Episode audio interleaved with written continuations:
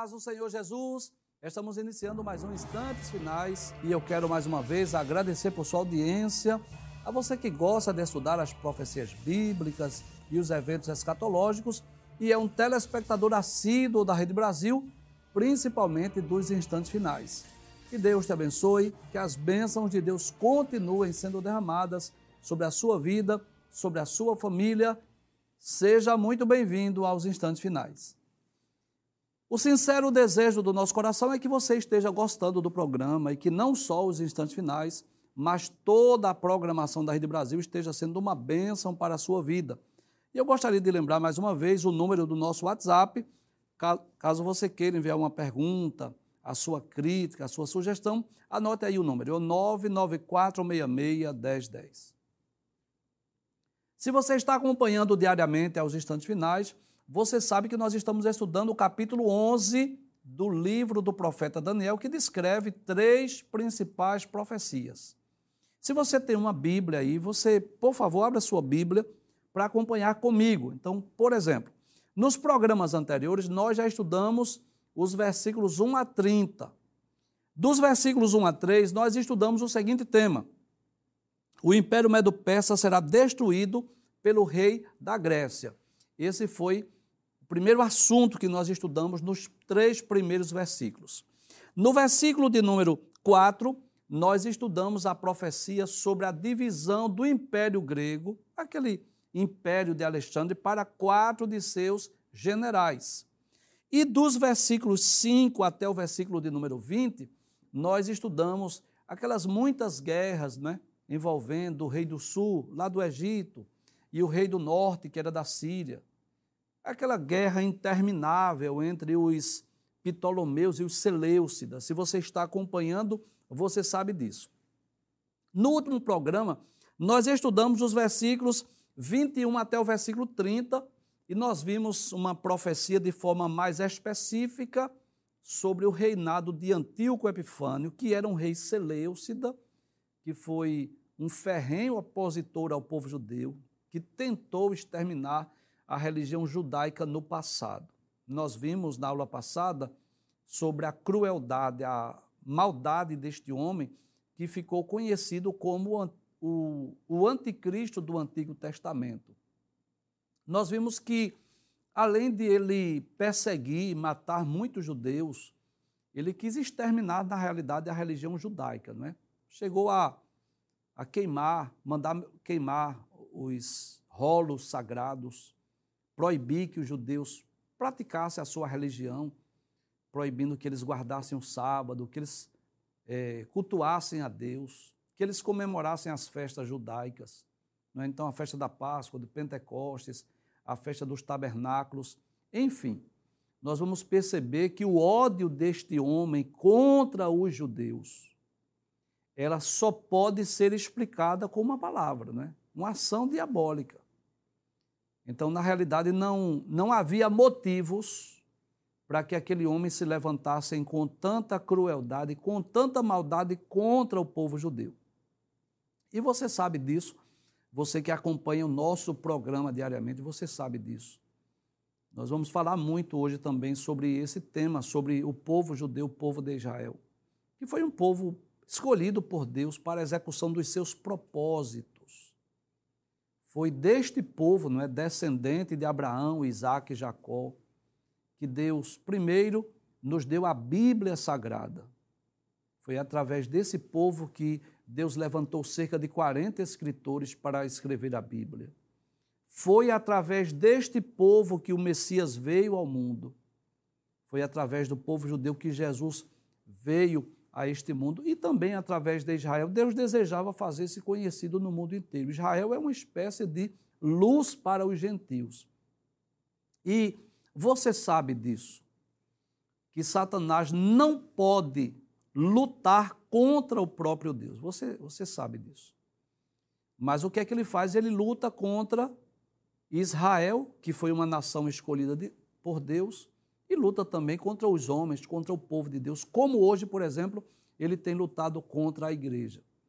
Então, nós vimos na, nas aulas passadas, principalmente no programa anterior, sobre essas muitas investidas de Antíoco Epifânio. Inclusive, nós vimos nos versículos 28, 29 e 30 que ele quis mais uma vez lutar contra o Egito, só que os imperadores lá de Roma, né, os senadores, na realidade, de Roma, já mandaram uma carta proibindo que ele lutasse contra o Egito. E o que acontece? Movido de uma fúria, aí ele vai, invade Jerusalém mais uma vez e comete muitas atrocidades contra o povo de Deus. Contra o povo de Deus.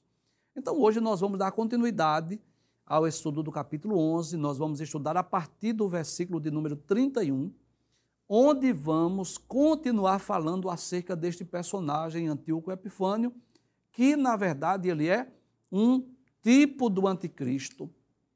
Eu posso dizer que essas profecias tanto falam do passado acerca de Antíoco Epifânio, como também nós vamos ver isso no programa hoje, apontam também para o futuro, falando do anticristo, que será também um ferrenho opositor ao povo judeu. Então, nós não vamos recapitular os, os textos que vimos no programa anterior, porque foi um texto muito longo, mas eu quero lembrar a vocês mais uma vez né, que o cumprimento destas profecias, dessas guerras intermináveis entre os Seleucidas e os Ptolomeus, entre a Síria e o Egito, na verdade, o cumprimento delas não está na Bíblia, mas está na história. Pode ser percebido isso na história. Cumpriu-se na íntegra esta profecia que foi dada através de um ser angelical a Daniel, quando ele falou sobre esses quatro generais que iriam proceder de Alexandre e as guerras que iriam ocorrer principalmente entre os sírios e os egípcios, ou seja, entre os Seleucidas e os Ptolomeus. Hoje vamos dar continuidade a partir do versículo de número 31. Vamos abrir a Bíblia, isso muito bem. Capítulo 11, versículo 31 diz assim: E sairão a ele uns braços, a ele quem? Antíoco Epifânio. E esses braços aí, pode trazer a tela, fala de exércitos, de, de exércitos de homens. Então isso se refere ao que nós explicamos no programa anterior. Se você acompanhou o programa anterior, vai ficar mais fácil você entender isso. Quando Antíoco Epifânio enviou contra Jerusalém um exército de 22 mil soldados. E o que é que essas forças fariam? Veja o que diz o texto, volto mais uma vez. Diz assim: é, que profanarão o santuário e a fortaleza, e tirarão contínuo sacrifício, estabelecendo a abominação desoladora. Então, isso pode ser comprovado pela história. A história diz que esse exército de 22 mil homens invadiu Jerusalém de forma estratégica num dia de sábado. O que foi que eles fizeram? Mataram milhares de judeus, levaram 10 mil escravos com suas mulheres e, e seus filhos, saquearam a cidade, proibiram as práticas religiosas entre os judeus, inclusive a circuncisão e ordenou que os rolos sagrados fossem queimados. Inclusive, eu não sei se você lembra disso, mas no programa anterior nós fizemos menção àquela obra de Flávio Joséfo, né? o historiador Flávio Joséfo, na sua obra História dos Hebreus, ele vai dizer que Antíoco Epifânio mandou também construir um altar no templo e ordenou que sacrificassem porcos. Veja que coisa absurda. Isso era uma abominação para os judeus. Oferecer porcos nos altares que eram oferecidos os animais a Deus. Você sabe disso, que Deus ele, ele descreveu que tipos de animais deveriam ser sacrificados. É ovelhas, cordeiros, você sabe disso, bodes algumas vezes. Mas Antíoco Epifânio, para embravecer os judeus, para enraivecer, para frustrar os judeus, ele mandou oferecer porcos. Além disso, ele obrigou os judeus a renunciar o culto ao verdadeiro Deus e adorar seus ídolos, adorar seus deuses. Ele ordenou que construíssem templos para, em todas as cidades, é, houvesse ofertas e culto aos seus deuses, e determinou que não se passasse um dia sem que fossem imolados porcos e para ter a certeza que essas ordens seriam cumpridas, ele nomeou fiscais para saber se os judeus estariam obedecendo às suas ordens, se estariam dispostos a obedecer.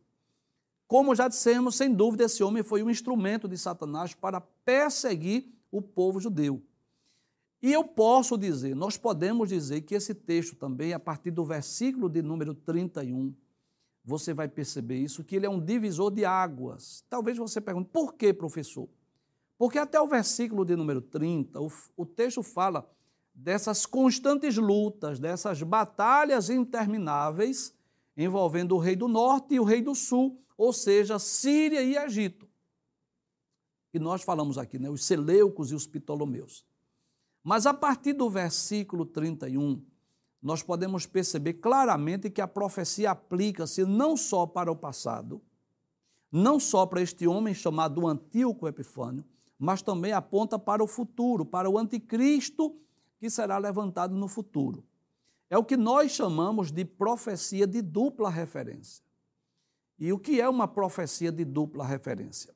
Uma profecia de dupla referência é uma profecia que ela tem, por exemplo, dois períodos de cumprimento. Deixa eu falar aqui nessa câmera.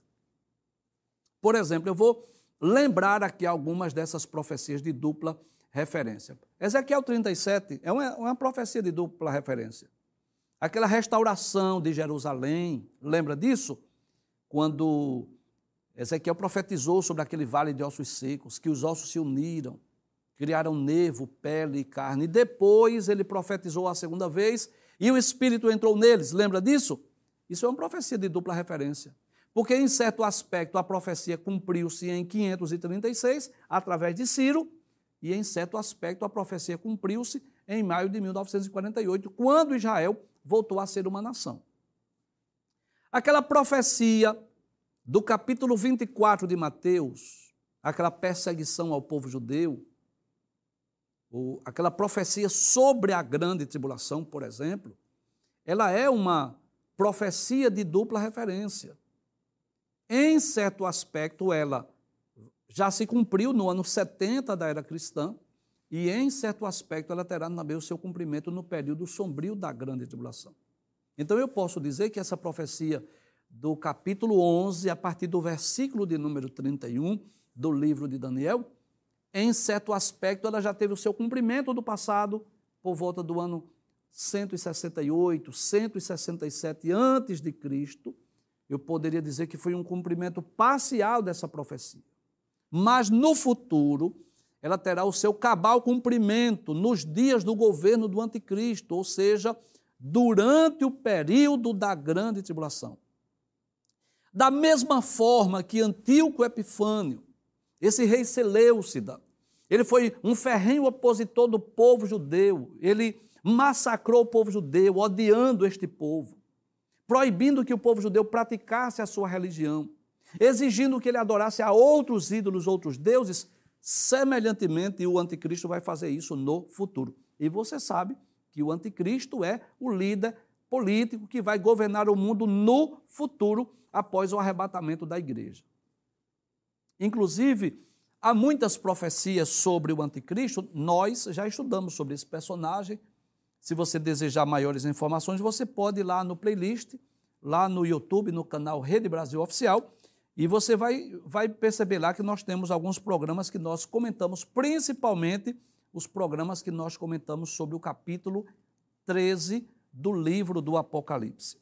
Mas eu quero ler agora não o texto do Apocalipse, mas uma profecia lá do apóstolo Paulo, escrevendo a, aos Tessalonicenses, na sua segunda carta. Paulo escreveu duas cartas aos Tessalonicenses e eu quero ler na segunda carta, capítulo 2, versículos 3 e o versículo de número 4. Paulo diz assim: Ninguém de maneira alguma vos engane, porque não será assim, sem que antes venha a apostasia e se manifeste o homem do pecado, filho da perdição quem é este homem do pecado ou filho da perdição, descrito aqui nesse texto pelo apóstolo Paulo? Sem dúvida, o anticristo, que será um, um líder político, será sem dúvida um grande administrador, um homem que será reconhecido por várias nações do mundo como o salvador do mundo, será reconhecido a princípio pelos judeus como sendo o próprio Messias. Mas veja o que ele diz no versículo 4: o qual se opõe e se levanta contra tudo que se chama Deus ou se adora. de sorte que se assentará como Deus no templo de Deus, querendo parecer Deus. Então nós podemos entender que, da mesma forma como os profetas falaram de dois aspectos do Messias, você sabe disso. Os profetas falaram do Messias, e eu agora estou falando do verdadeiro Messias. Espero que você esteja compreendendo. Os profetas anunciaram primeiro o Messias sofredor, aquele que seria ferido pelas nossas transgressões, aquele que seria moído pelas nossas iniquidades, aquele que seria crucificado entre dois malfeitores. Mas os profetas também falaram do Messias que reina e que governa. Dois aspectos de um mesmo personagem. E eu posso dizer também que existem dois aspectos desse mesmo personagem que é o anticristo. A princípio, ele vai se apresentar como sendo um homem bom, como aquele que traz o, a solução dos problemas que castigam o mundo. E nós vamos perceber isso claramente quando nós estudamos o capítulo 6 do Apocalipse, que ele é apresentado como aquele homem que está montado em um cavalo branco, como se fosse o príncipe da paz. Mas depois, na metade da grande tribulação, ele vai mostrar quem realmente ele é. Ele vai mostrar a sua é, ferocidade, a sua maldade, o seu ódio contra o povo judeu. Então eu posso dizer que as profecias também falam de dois aspectos desse homem também, que será no futuro o anticristo. Volta ao texto mais uma vez para nós relermos o versículo 31. E sairão a ele uns braços que profanarão o santuário e a fortaleza, e tirarão o contínuo sacrifício, estabelecendo a abominação desoladora. Então eu posso dizer que, embora essa profecia tenha se cumprido não é, no passado, por volta do ano 167 a.C., mas nós cremos também que ela aponta para o futuro, para o governo do anticristo. E, e eu quero ler mais dois textos o primeiro é Daniel capítulo 9, versículo 27, que é o anjo Gabriel que está trazendo aqui as profecias acerca das 70 semanas. Você lembra disso que nós já estudamos aqui? Veja o que o anjo diz a Daniel no capítulo 9, versículo 27. Ele diz assim: E ele, ele quem? O príncipe que há de vir. Ele firmará um concerto com muitos por uma semana. Esta semana aqui são sete anos. Aí diz: fará cessar o sacrifício e a oferta de manjares. Então, o anticristo no futuro, na metade da grande tribulação, também vai fazer com que os judeus sejam proibidos de oferecer holocaustos, de oferecer sacrifícios no templo. Aí diz: e sobre a asa das abominações virá o assolador então, de que forma virá este homem, chamado aqui de assolador? Com asas de abominações. E isso até a consumação, e o que está determinado será derramado sobre o assolador.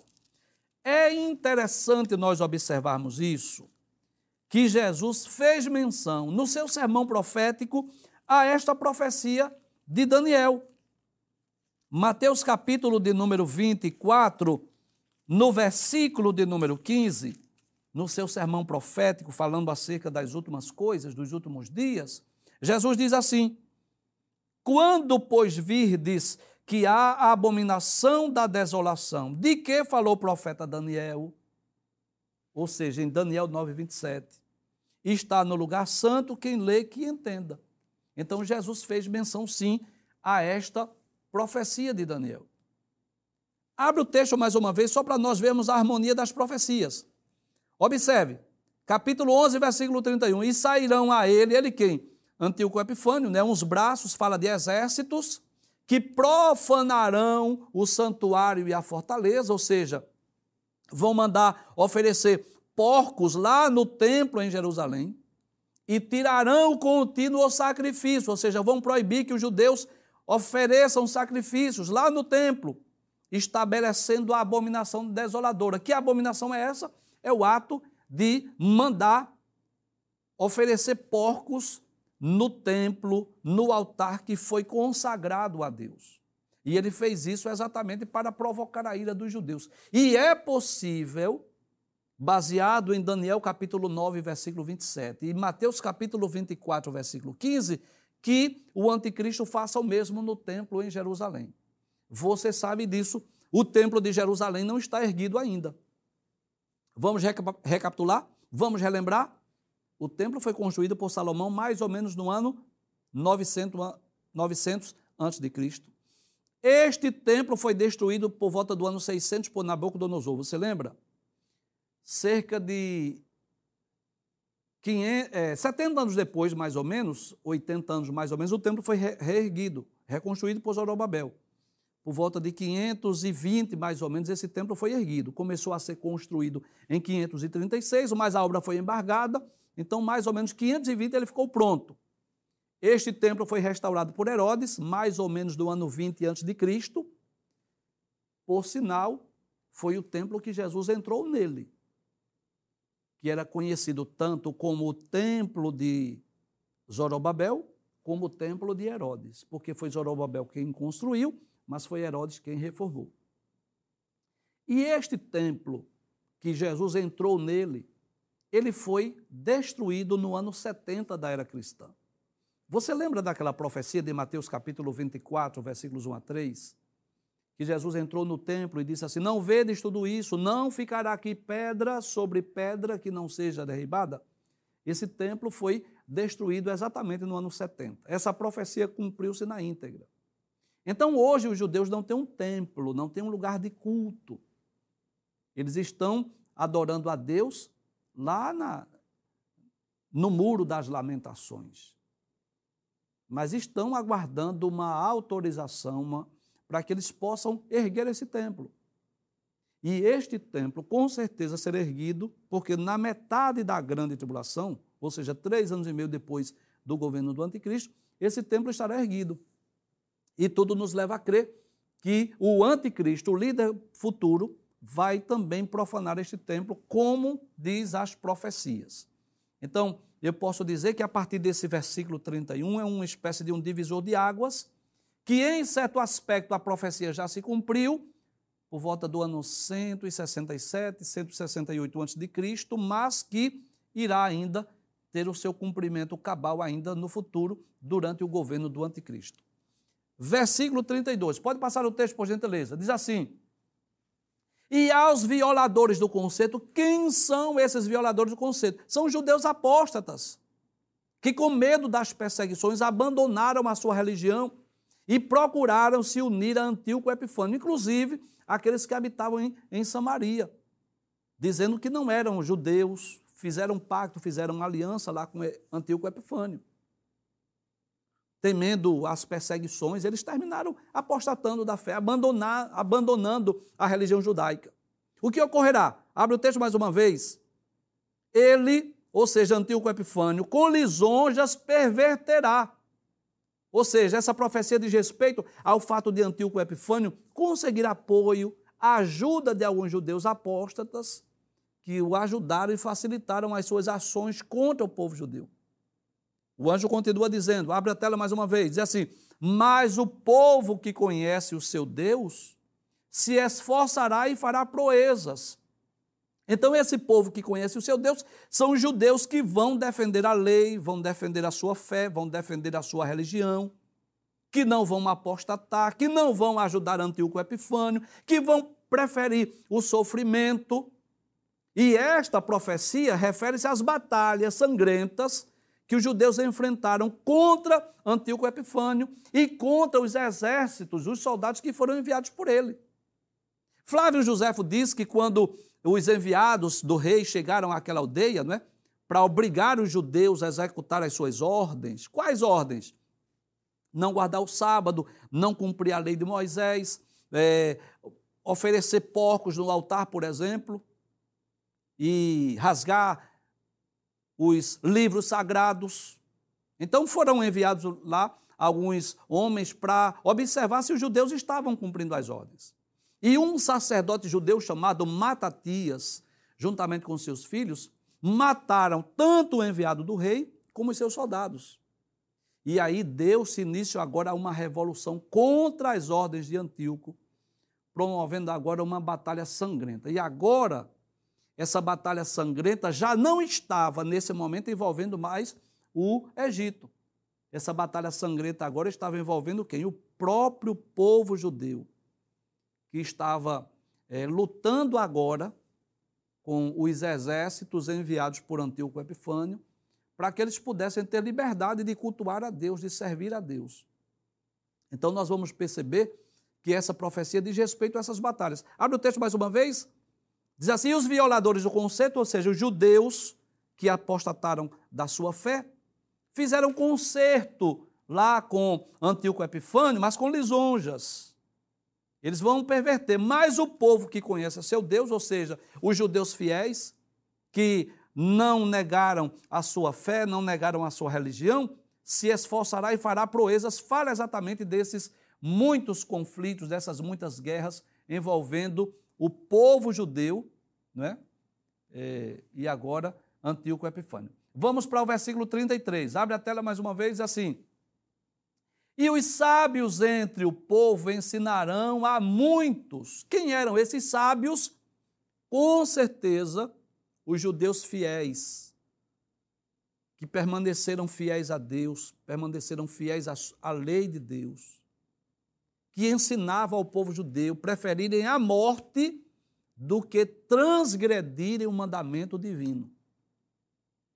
Esses líderes é como se eles dissessem assim: olha, se você tiver de escolher, é melhor que você morra sem negar a sua fé em Deus do que você ceder e abandonar a sua religião judaica. Volta ao texto mais uma vez. Veja o que a profecia diz. É o anjo dizendo a Daniel: Todavia cairão pela espada e pelo fogo e pelo cativeiro e pelo roubo por muitos dias.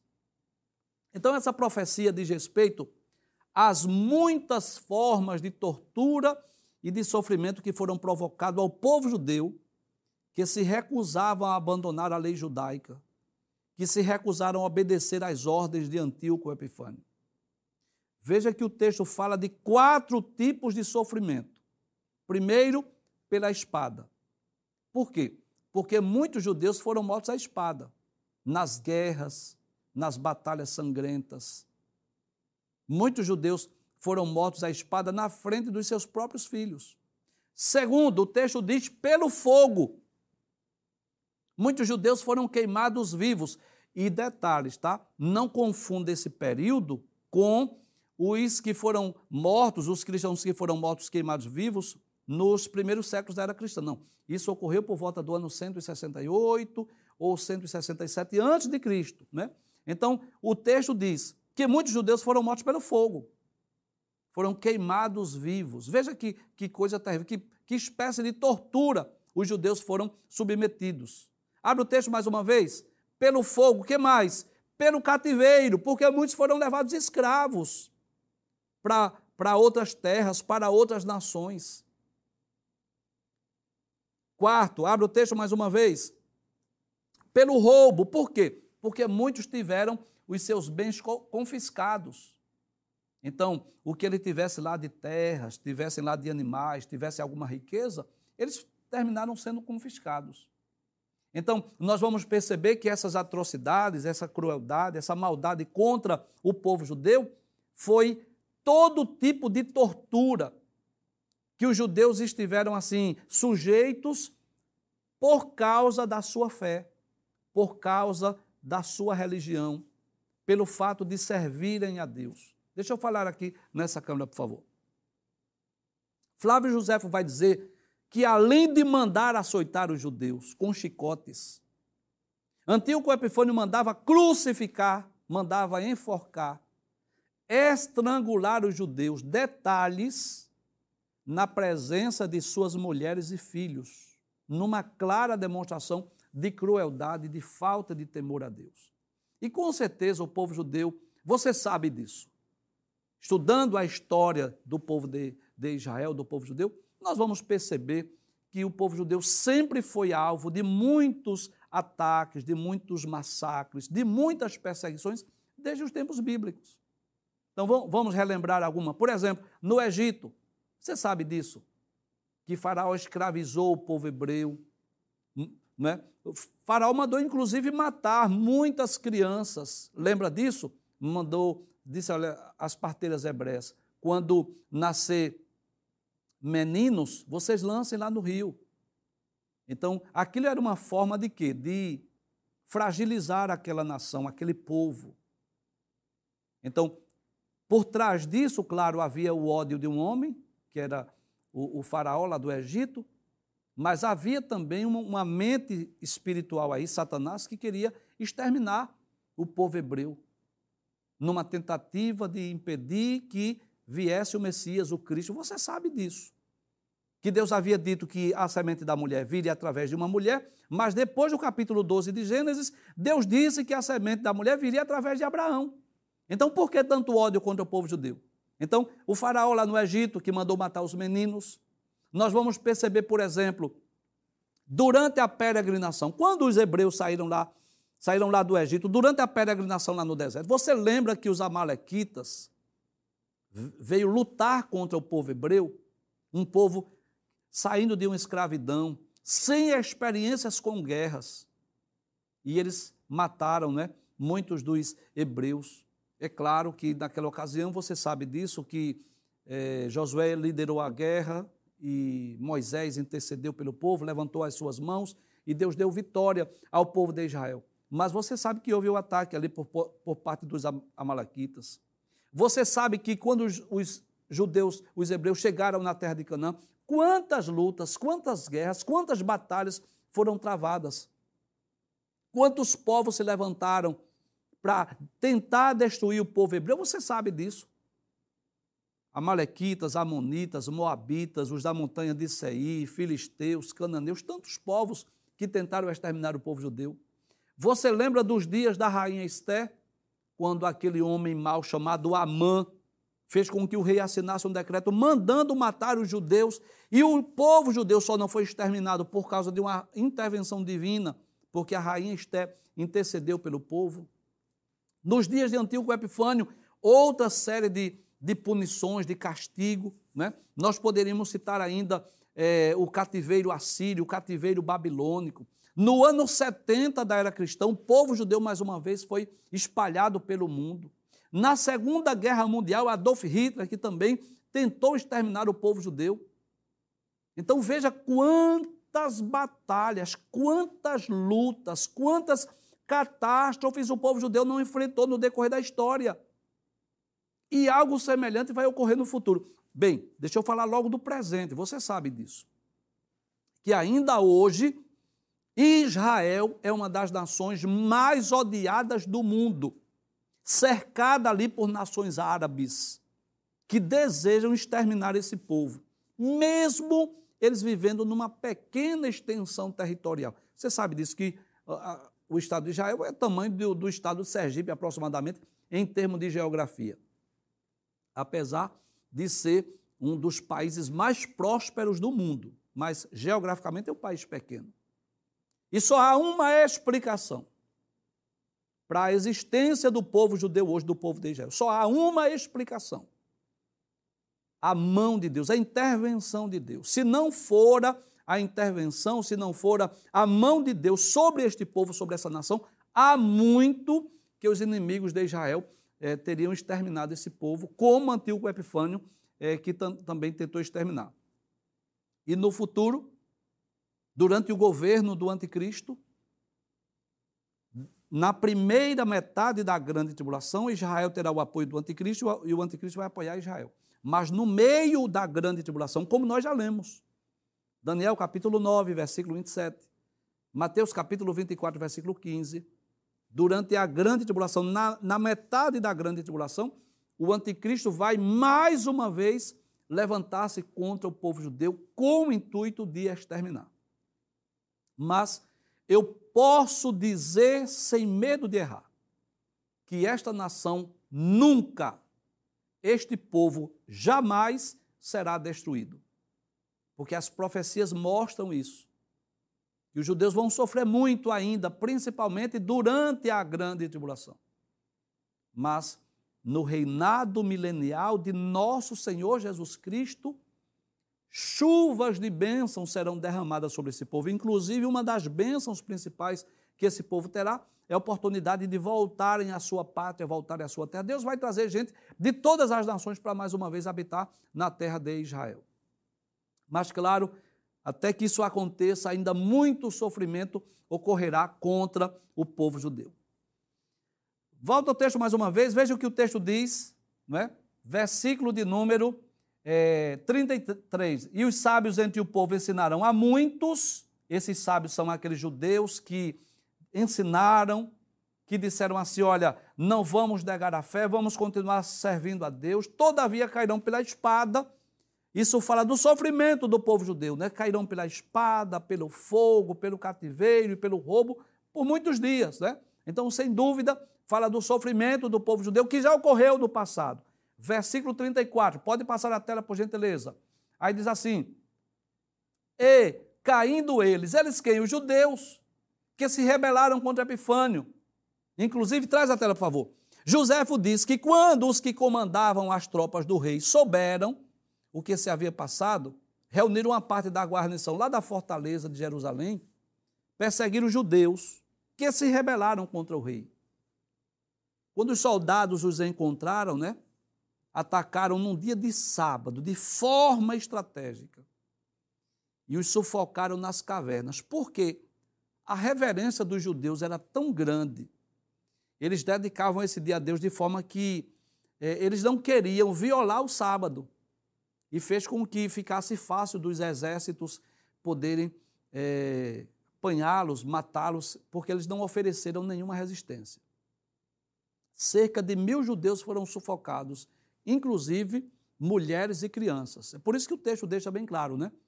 Agora, veja o que o texto diz. Volta ao texto mais uma vez. O anjo diz: serão ajudados com pequeno socorro.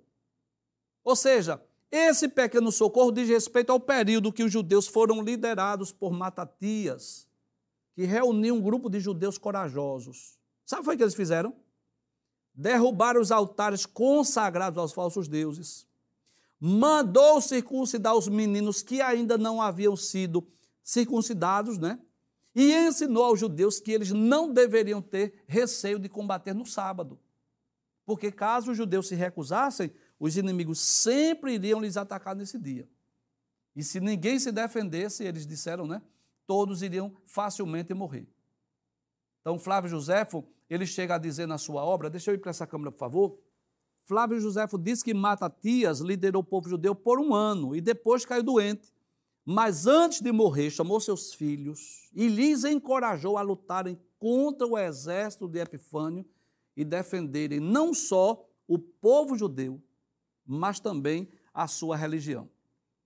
Matatias também orou a Deus, pediu que Deus ajudasse seus filhos naquele empreendimento que era restaurar o povo à antiga maneira de viver. E após a sua morte, né, a história nos diz que isso ocorreu por volta do ano 146 a.C., Judas Macabeu, seu filho, liderou o povo judeu, expulsou os inimigos, matou os falsos judeus que tinham violado a lei de Deus, né? ele trouxe assim uma espécie de uma revolução na nação, ele purificou Jerusalém das suas abominações, das abominações que tinham em Jerusalém, que, que haviam sido né, cometidas, iniciou uma série de batalhas contra os inimigos do povo judeu. E tudo isso você encontra lá nessa, nesse, nesse livro de Flávio José, a História dos Judeus. Voltemos ao texto mais uma vez. Aí diz assim: mas muitos se ajuntarão a eles com lisonjas, ou seja, fala dos judeus que se uniram com, é, com Judas Macabeus, por exemplo, mas com lisonjas, né, com bajulações, com interesses pessoais.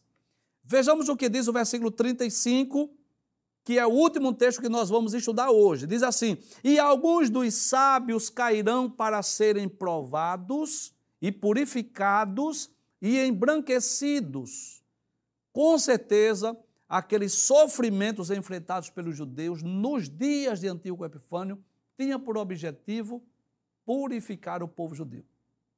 Veja que o texto diz que eles cairiam, ou seja, eles iriam morrer, mas eles seriam provados, purificados e embranquecidos. E isso nos ensina uma grande lição, não é que as provações, as lutas, as tribulações que enfrentamos têm por objetivo isso, purificar, não é? Nos tornar mais santos, nos tornar mais limpos, como diz o Salmo 119, os versículos 67 e 71, não é? Quando o salmista diz: Antes de ser afligido, eu andava errado, mas hoje eu guardo a tua lei. Foi-me bom ter sido afligido para que eu guardasse os teus estatutos. Voltemos ao texto mais uma vez para nós concluirmos. Aí ele diz: E alguns dos sábios cairão para serem provados, e purificados, e embranquecidos até ao fim do tempo, porque será ainda no tempo determinado. Então, observe que o anjo diz que os judeus seriam provados, seriam purificados, seriam embranquecidos até ao fim do tempo. Então, sem dúvida, nós podemos entender que essa provação, que essa purificação do judeu, não ocorreu apenas naquela época, mas também no decorrer da história e irá perdurar até o fim dos tempos, durante o período sombrio da grande tribulação.